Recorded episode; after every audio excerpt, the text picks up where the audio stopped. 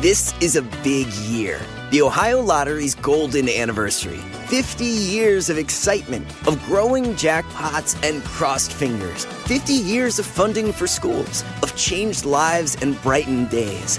50 years of fun. And that is worth celebrating. So watch for can't miss promotions, huge events, and new games that will make the Ohio Lottery's 50th year its biggest one yet. Learn more at funturns50.com.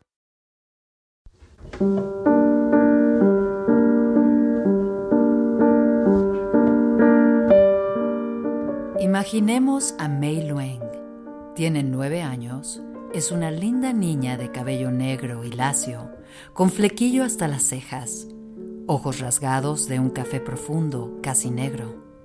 Traviesa, divertida, de sonrisa abierta con dientes grandes.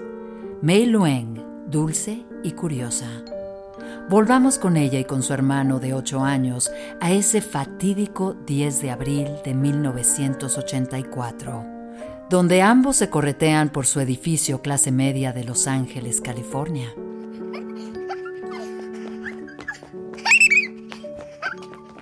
Imaginemos que el juego es buscar un billete de dólar que ha salido volando por las escaleras. Camino a encontrarlo, los hermanos se separan. Ahí va Mei Lueng en la búsqueda de un dólar. Un dólar. Un dólar le costará la vida. Uno, dos. Baja los escalones corriendo y llega hasta el sótano del departamento.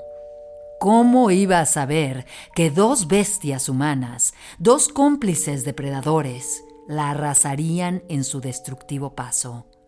No, no había forma apenas es descubierta, se vuelve un objetivo de cacería, un trofeo, la posibilidad de demostrarse hasta dónde son capaces de llegar. Esos dos que, hasta donde se sabe, en ese momento, eran solo un par de ladrones drogadictos. Los dos, suponemos jóvenes, van tras ella sigilosamente. Y decimos suponemos, porque solo de uno tenemos noticias. El otro encarna tal nivel de misterio que podría haber sido el mismísimo Satán. ¡Te tengo! Fue muy fácil apresarla. Una vez que la niña entra en el sótano, nadie afuera podía verla ni escucharla. ¡Ja! La calle de un golpe, Richie. ¿Y ahora qué, Buddy? Ahora todo. Mira qué linda es. ¡Ey, perverso! ¿Te gustan las niñitas? ¿Y qué si me gustan? ¿Me vas a parar ahora? Solo si no compartes. Mei Luing es asesinada brutalmente. Antes de morir, los dos hombres la violan. La apuñalan varias veces y mientras agoniza, es colgada por el cuello a un tubo que corre por el techo del sótano. Sus pies quedan apenas a unos centímetros del suelo. May? I got it, May. Here's the dollar. May?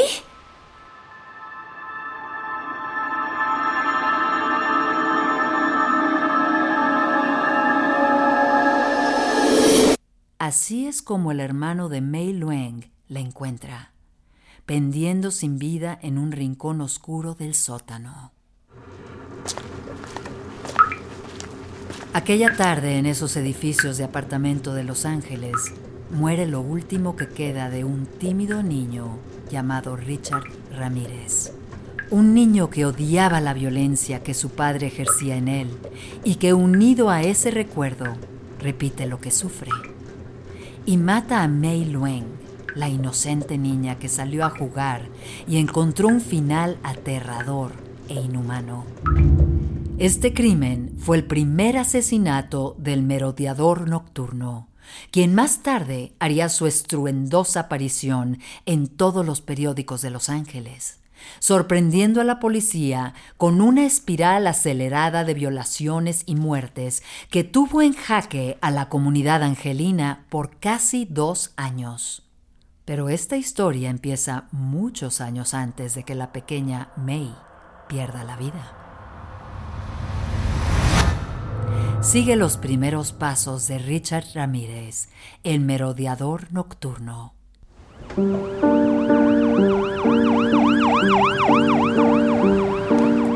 Bienvenido a Pesadillas Criminales, el podcast donde hablaremos de impactantes asesinatos en el mundo latino. Soy Areli Arismendi, y si bien ya estamos acostumbrados a un ambiente sangriento, por más que queramos ignorarlo, se queda en nuestra imaginación. Acompáñame a elaborar juntos las peores pesadillas criminales. ¡No!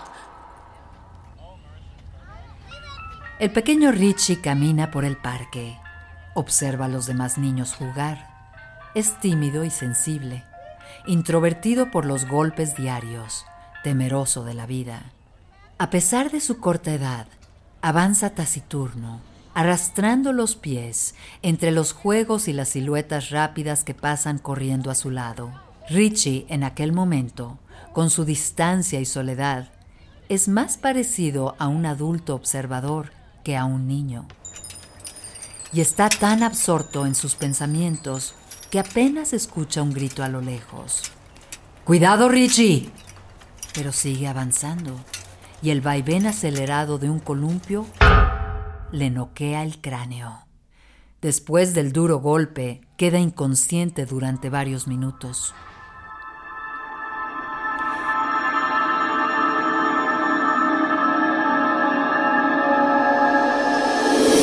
Dicen que el cerebro tiene una plasticidad enorme, que es capaz incluso de reconstruir por sí mismo áreas dañadas. Dicen. Pero años más tarde, este evento será motivo de una especulación conveniente. Lo que es verdad es que este golpe detonó posteriores convulsiones y moderados episodios de epilepsia que durarían toda la infancia del pequeño Richard y serían característicos de una adolescencia convulsa y solitaria.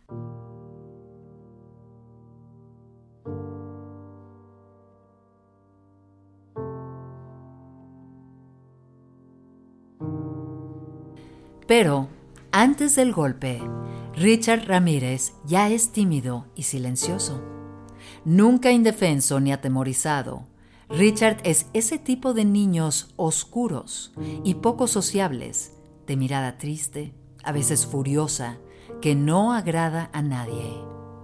Richard podría compararse con un gato herido, silencioso, hambriento, torpe en su ansiedad por obtener a su presa.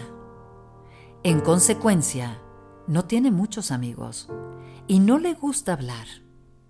Aún así, el pequeño Richie es, parece, un niño como tantos que le gusta ser niño y jugar y correr. Pero Richie es distinto, porque lo que hace la diferencia entre un asesino y una persona común es el camino. Y la infancia de Richie tiene un camino lleno de obstáculos.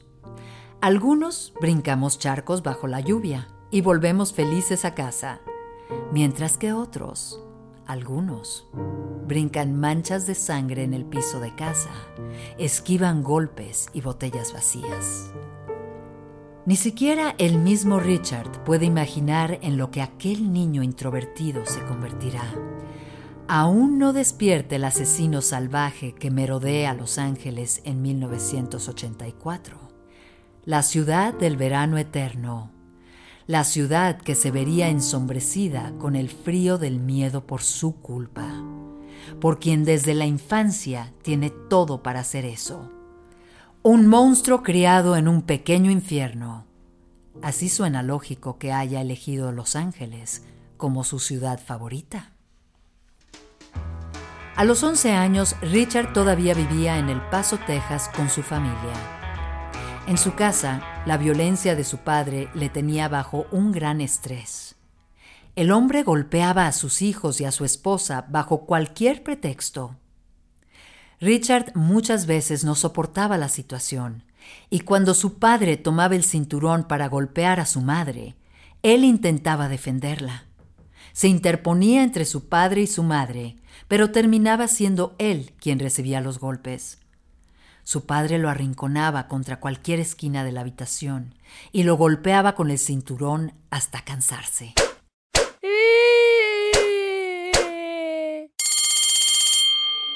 En ocasiones, Richard no podía recargar su espalda al sentarse en el pupitre de la escuela por el dolor. Era en estos momentos cuando Richard escapaba de casa y daba vueltas en solitario por el barrio. Consumía solventes, marihuana y otras drogas. Perseguía animales, cazaba gatos, que después torturaba. Lo hacía desahogando su furia, aligerando el peso del odio. Fue en esa misma época en que su padre lo amarró en una cruz como castigo y lo dejó atado durante toda la noche. Imaginémoslo crucificado por horas. El niño Richard tuvo mucho tiempo para pensar y engendrar rencor. Además, a colmo, tiene a Mike quien cuando contaba apenas con nueve años de edad, le había ya enseñado uno de los secretos de la vida. Vamos, Richie, prueba esto.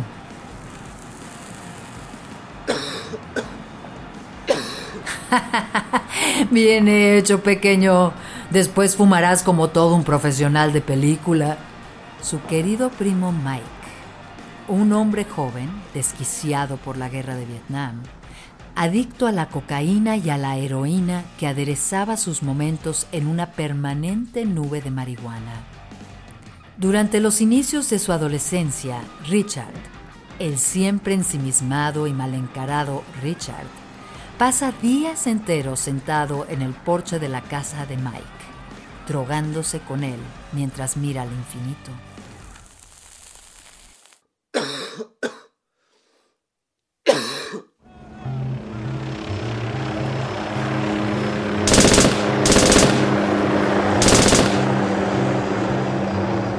Ningún ser humano adquiere el impulso asesino en solitario. La violencia, la sed por la sangre y el horror se adueña de estos personajes gracias a experiencias traumáticas o bien de la mano de un mentor, alguien que te acompaña, te toma como discípulo y te lleva hacia la oscuridad. Y claro que el mentor era el primo Mike el sueño americano bañado en sangre, quien a pesar de cometer atrocidades en la guerra, regresó a los Estados Unidos como un héroe, excombatiente, un boina verde de Vietnam que volvía del servicio con honores. ¿Cómo no admirar a Mike? ¿Cierto?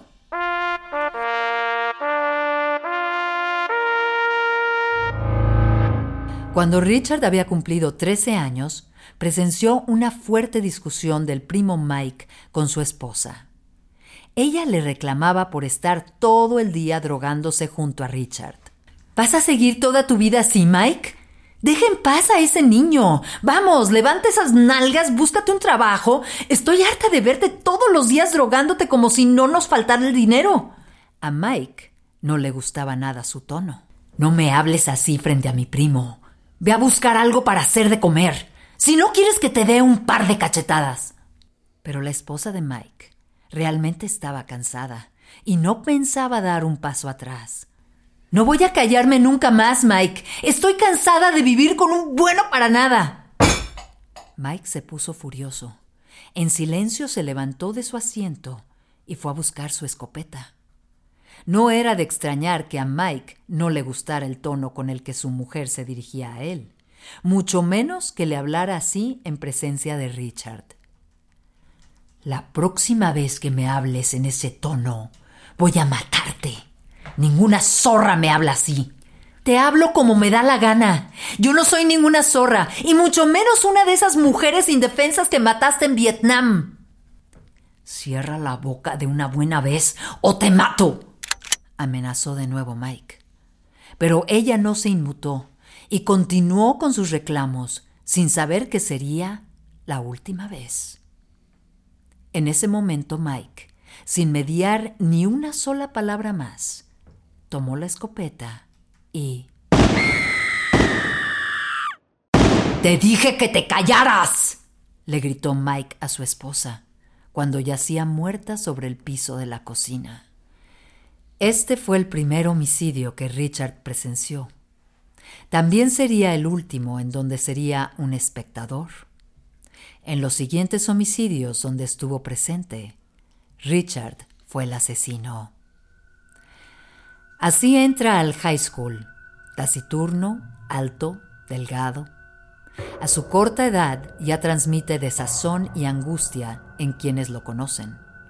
Y sabiendo el efecto que causa, juega, coquetea con el satanismo como pose, hasta que la pose se vuelve de un verdadero y auténtico interés. Richard quiere entender, justificar o simplemente asimilar todo lo que su primo Mike le ha enseñado. Cuando era niño, no le era fácil deglutir imágenes y relatos de la guerra de Vietnam, historias traumáticas que sin duda lo marcaron. Ahora, en su plena adolescencia, quiere entender y, ¿por qué no?, ser parte. Pero Richard es un satánico informal, o como también se les conoce, un satánico adolescente, que utiliza símbolos como el pentagrama invertido, objetos de la misa negra o de la imaginería demoníaca para emular al satanismo, es decir, disculpar o acreditar ante sí mismo y ante el mundo sus inclinaciones por el delito, la violencia y en casos extremos por la sed de muerte. Pero hasta el más insensible asesino necesita un poco de paz. La dura verdad es que Richard es un adolescente adicto y desordenado, con la necesidad de ser sostenido por alguien, y en esta búsqueda eligió a Satán como sostén, como pretexto y creencia, y al parecer se quedó pegado a ese momento.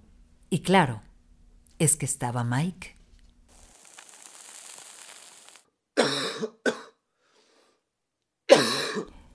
Querido primito Richie, estaba pensando que quizás ya es hora de que veas algo de la vida. Mike atesoraba una caja de zapatos con sus recuerdos. En ella tenía fotografías Polaroid, muy en boga en aquellos años. Aquellas fotografías de revelado instantáneo eran ideales para el crimen, para fotografiar aquello que nadie podía ver, aquello que querías guardar como testimonio íntimo y secreto. Con las cámaras Polaroid podías fotografiar lo que fuera sin ser descubierto. Aún no existían las cámaras digitales, y ahí, en su cajita, Mike guardó sus excesos y documentó sus crímenes. Mike le compartía sus secretos, pero lo más importante es que Mike lo escuchaba le prestaba atención y eran cómplices. Mike además le enseñaba cosas de grandes. Le enseñó a utilizar un revólver, una escopeta, y también abrió la caja de Pandora para Richard, su caja de zapatos sangrienta y terrible. Vamos, primo Mike, le decía Richard. Ya es hora. Enséñame tus fotos de la guerra. Quiero verlas. Mike sonreía y le decía que eran cosas de grandes. ¿Crees aguantar, niño? Son cosas fuertes, asuntos que solo un verdadero soldado puede entender. Ya es hora. Tú dijiste. La guerra es cosa de hombres, pero grábalo bien en tu cabeza, no de cualquier hombre. Ven, ya es hora. Así fue como Mike le mostró a Richard, después de mucho insistir, las fotos. En ellas se veían cuerpos mutilados de vietnamitas, principalmente mujeres, algunas atadas a los árboles, otras colgando en cadalzos improvisados. Quizá la foto más impactante era la fotografía donde salía el mismo Mike posando, tomando con sus manos los cabellos de la cabeza de una mujer decapitada.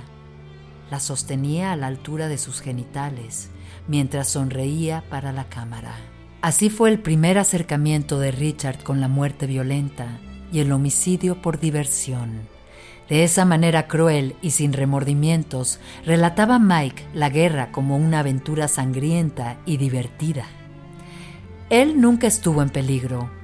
Él llegó a Vietnam a matar y a drogarse resguardado en su trinchera, saltando a la selva con una metralleta, corriendo desaforado, disparando, arrasando poblados, prendiendo fuego a todo a su paso, matando y violando poblaciones enteras. Pero lo más estremecedor aún no sucedía. Aquellas historias no fueron lo único que marcó el destino inefable de Richard Ramírez. Corría 1969 en Los Ángeles y el mundo estaba cambiando. En aquel año, los Estados Unidos aún consideraba que lograrían ganar la guerra. El rock subía como la espuma. El espíritu inconforme de la sociedad estadounidense vivía un apogeo. Surgían cada vez más fuertes las voces que exigían la paz en Vietnam y en el mundo. Sin embargo, las bombas no dejaban de caer y Mike tenía todos los beneficios de un veterano de guerra.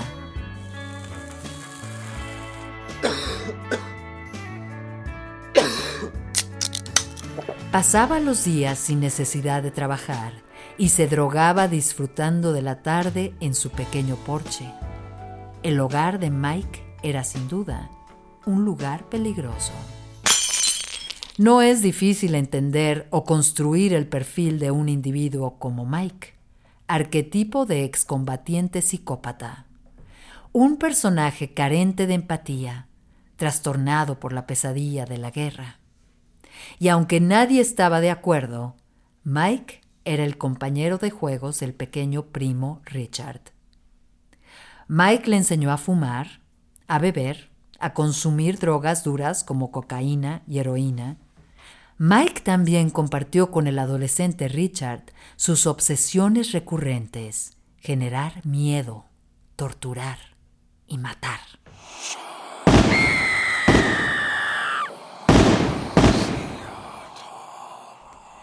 Pasó el tiempo y Richard se hizo independiente. Casi no pisaba su casa ni la escuela. Igual que en su infancia, era un joven solitario, pero ahora estaba muy desaliñado y sucio.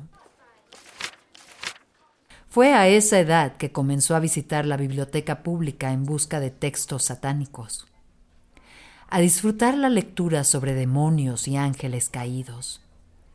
Estas búsquedas de alguna manera le daban sentido al horror, al recuerdo de la esposa de Mike muerta en la cocina, la mancha explosiva de sangre sobre la pared, a las fotografías de la guerra y el sobresalto de las miradas aterrorizadas de los muertos, sus ojos sellados en su mente. En definitiva, el miedo y la crueldad no dejaba de merodear su cabeza, de roer sus pensamientos y sus sueños.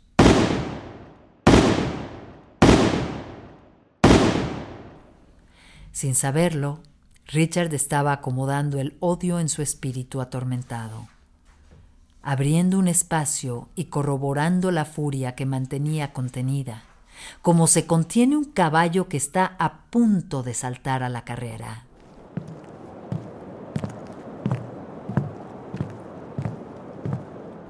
Richard dejó la preparatoria y comenzó a trabajar en un hotel de cadena. Era joven, vivía una etapa de fuerte aflicción y continuaba siendo un solitario. Si lo veías venir caminando por la misma acera, no parecía representar peligro. Sin embargo, Richard ya había comenzado a perpetrar robos a casas habitación y continuaba asesinando animales domésticos.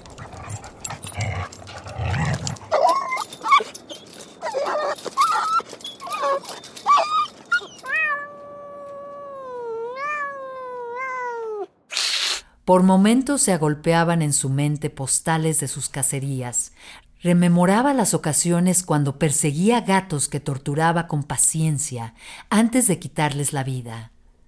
Las imágenes se mezclaban con el frío de las noches en El Paso, Texas. se veía a sí mismo huyendo de su padre y refugiándose en el cementerio, lugar que aunque lúgubre, le brindaba la paz que necesitaba. Prefería dormir acurrucado en una cripta antes que volver a casa a ser golpeado o castigado con el cinturón. Sin duda, la cabeza de Richard era una bomba a punto de explotar, y él lo presentía. Fue mientras trabajaba en el hotel que los momentos de crisis y ansiedad desbordada llevaron a Richard a cometer sus primeras acciones como acosador. Espiaba a las huéspedes, introduciéndose a las habitaciones mientras dormían o cuando estaban en el baño. Como es de esperarse, estas acciones no terminarían bien. Fue en ese hotel donde Richard se introdujo a la pieza de un matrimonio para atacar sexualmente a una huésped. La mujer se encontraba en la ducha cuando Richard intentó someterla, pero no logró silenciarla. La mujer comenzó a gritar y defenderse. ¡Auxilio! ¡Auxilio! ¡Loco, déjame en paz! Richard estaba desconcertado. Al fin y al cabo, era un amateur. Era la primera vez que se atrevía a tanto. Aquel primer intento de violación, por fortuna para la víctima, fracasó. ¿Qué haces, pedazo de idiota? Déjala, chamaco degenerado. Eres un mocoso. Llegó el esposo corriendo alterado por los gritos. El hombre no estaba muy lejos. Había salido de la habitación apenas un momento para ir por hielos. Richard y el hombre forcejearon, y aunque intentó defenderse cubriéndose de los golpes e intentando colocar alguno, ¿te crees muy hombre violando mujeres? ¡Eres una basura! Richard perdió la pelea. El hombre le dio una paliza que le dolería tanto o más que las que le daba su padre. Richard quedó arrinconado en una esquina, paralizado y furioso. Pero corrió con suerte. La pareja abandonó el hotel en ese mismo instante, sin denunciar ni dar aviso a la policía. Así que salió impune de ese delito. Ese fallido y torpe intento de violación, por increíble que lo parezca, fue el inicio de la trayectoria criminal de uno de los asesinos seriales más crueles de los Estados Unidos.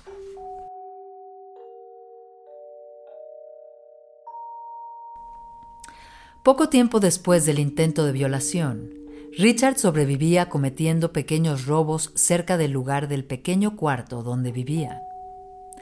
Hasta que una tarde, Richard y su cómplice, un hombre del cual nunca pudo la justicia saber su nombre ni su paradero, entraron a robar en una pequeña unidad de edificios de apartamentos.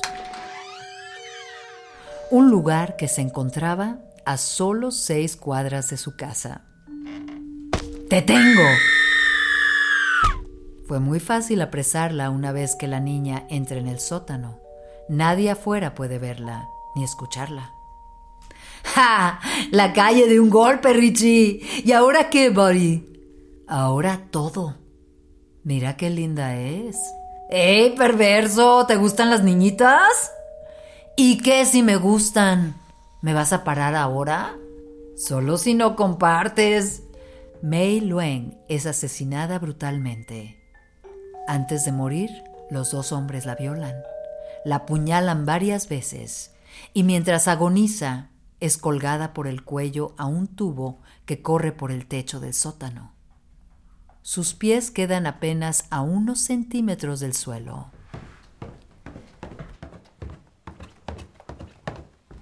May, I got it, May. Here's the dollar. May?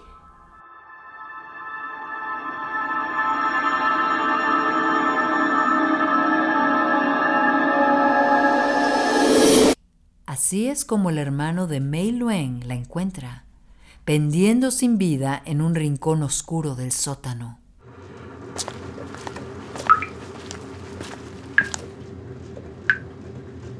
Aquella tarde, en esos edificios de apartamentos de Los Ángeles, muere lo último que quedaba de un tímido niño llamado Richard Ramírez.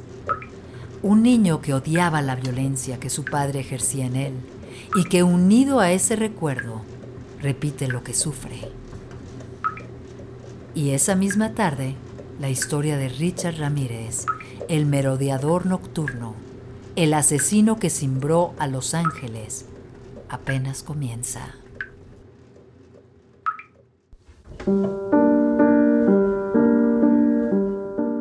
Seguiremos descubriendo sus pasos dentro de nuestras pesadillas criminales.